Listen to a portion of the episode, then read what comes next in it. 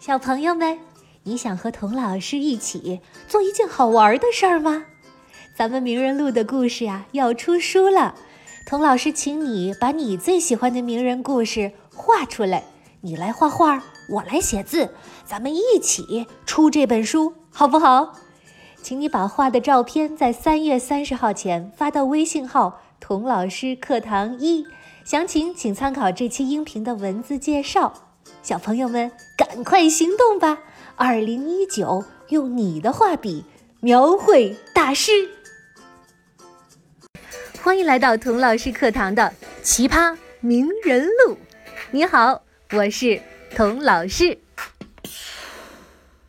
上集说到，第一次世界大战结束以后，十八岁的迪士尼回到美国，开始正式追逐他的梦想。做一名漫画师，回到家，平时总是坏脾气的爸爸难得露出了慈祥的笑容，把迪士尼啊叫到跟前说：“儿子呀，爸爸哎不是一个好爸爸，让你和你三哥到这么危险的地方去拼命。哎，爸，你这说的是哪儿跟哪儿啊？我和三哥是自愿的。哎，好儿子。”别说了，我知道你们参军呢，多多少少是想帮家里减少负担。谢天谢地，你们安全回来了，爸爸呀，再不能让你们吃苦了。我呢，帮你在芝加哥一个糖果厂，哎，找了份工作。哎，爸，不，不用你操心。哎，这个工作呀，不累。再不用像你小时候送报纸那样起早贪黑了，而且呀，爸爸还在厂里入了点股份，厂里的人呢，我上上下下都打过招呼了，都会好好照顾你的。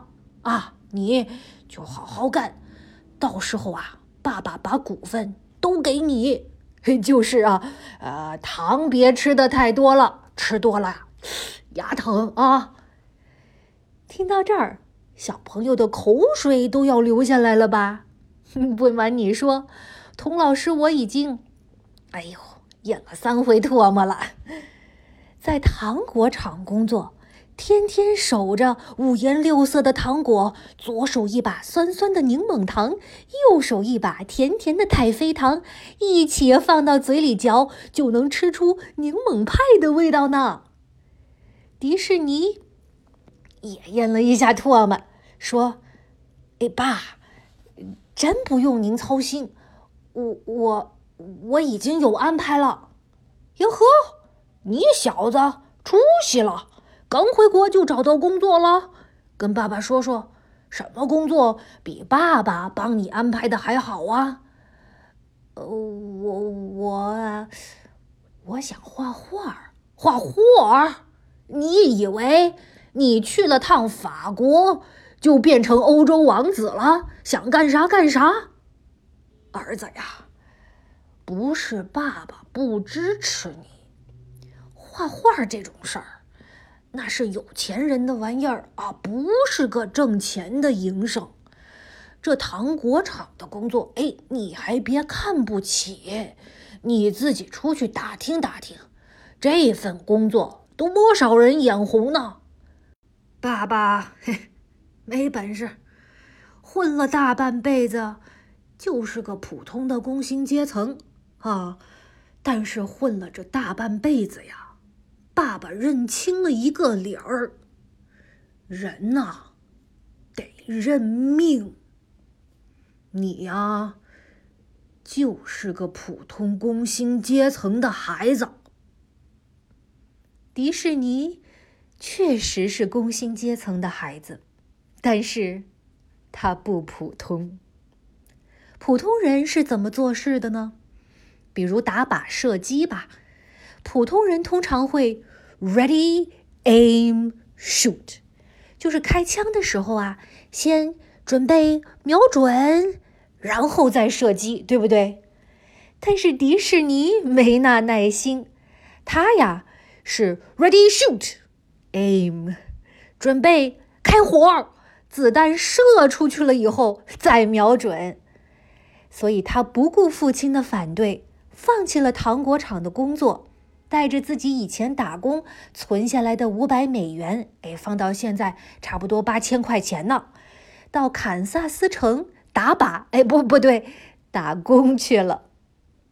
他找工作只有一个要求，可以让他干他最喜欢的活儿——画画。没过多久。迪士尼射出去的子弹，不知道绕了几个弯，还真找到靶心了。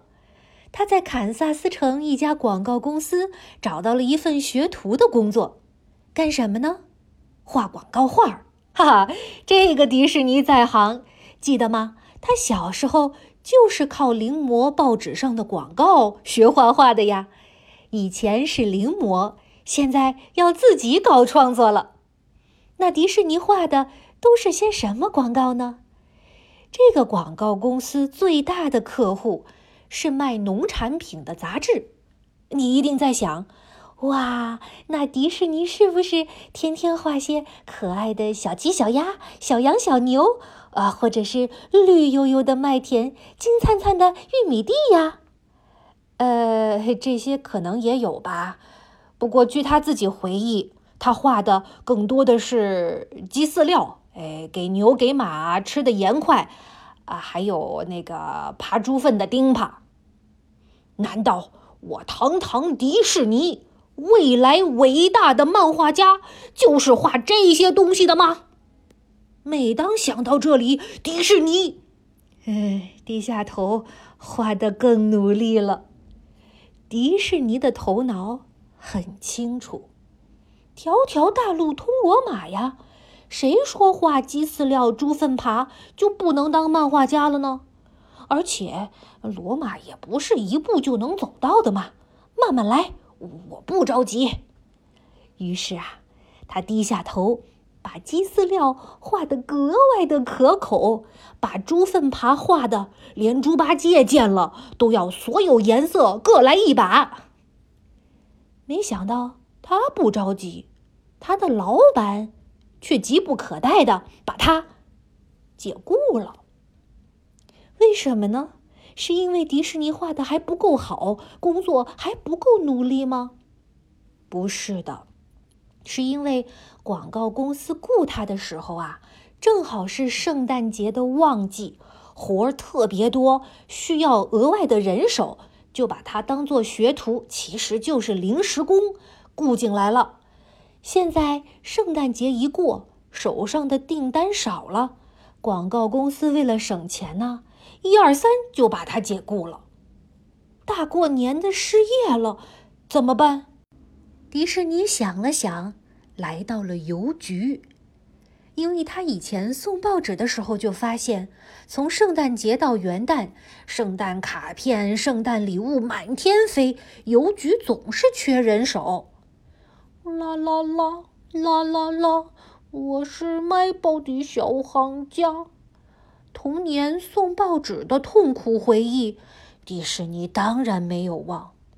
但是天大地大，喂饱肚子最大。于是迪士尼又背起了大布袋子，开始送信。一边送信，一边暗暗的发誓：一九二零，等着瞧吧。我要干一番大事业！我要干，我要干，我也不知道要干什么。不过，我一定会成功的。呵呵，要不怎么说迪士尼是梦想家呢？他连自己要干什么都不知道，就信心满满的预言他一定会成功。但是，从他一九二零年背着大布袋送信。到他创作出第一部轰动世界的米老鼠电影，还有八个年头。这八年里都发生了怎样曲折有趣的故事呢？我们下一集再接着说最现实的梦想家迪士尼的故事。